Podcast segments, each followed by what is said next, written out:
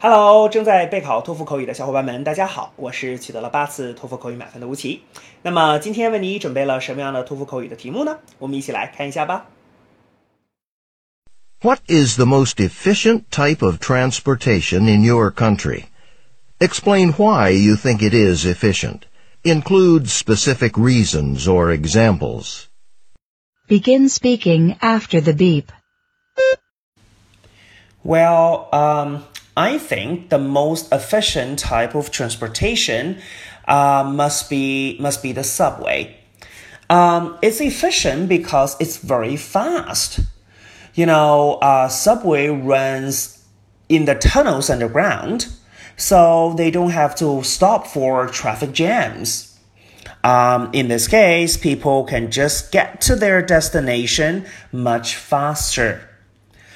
And also, I think Subway is really efficient because it can carry lots of people at the same time. You know, the train can carry several thousands of people. So it's really helpful for the rush hours. 好的，那么以上呢就是我们今天啊所给出的这段满分回答。接下来需要屏幕前的你做些什么呢？那就是要跟读和模仿这段录音。 放一句录音，跟读模仿一句，再放一句录音，再来跟读模仿一句啊！所有的整段录音呢，反复模仿五至七遍。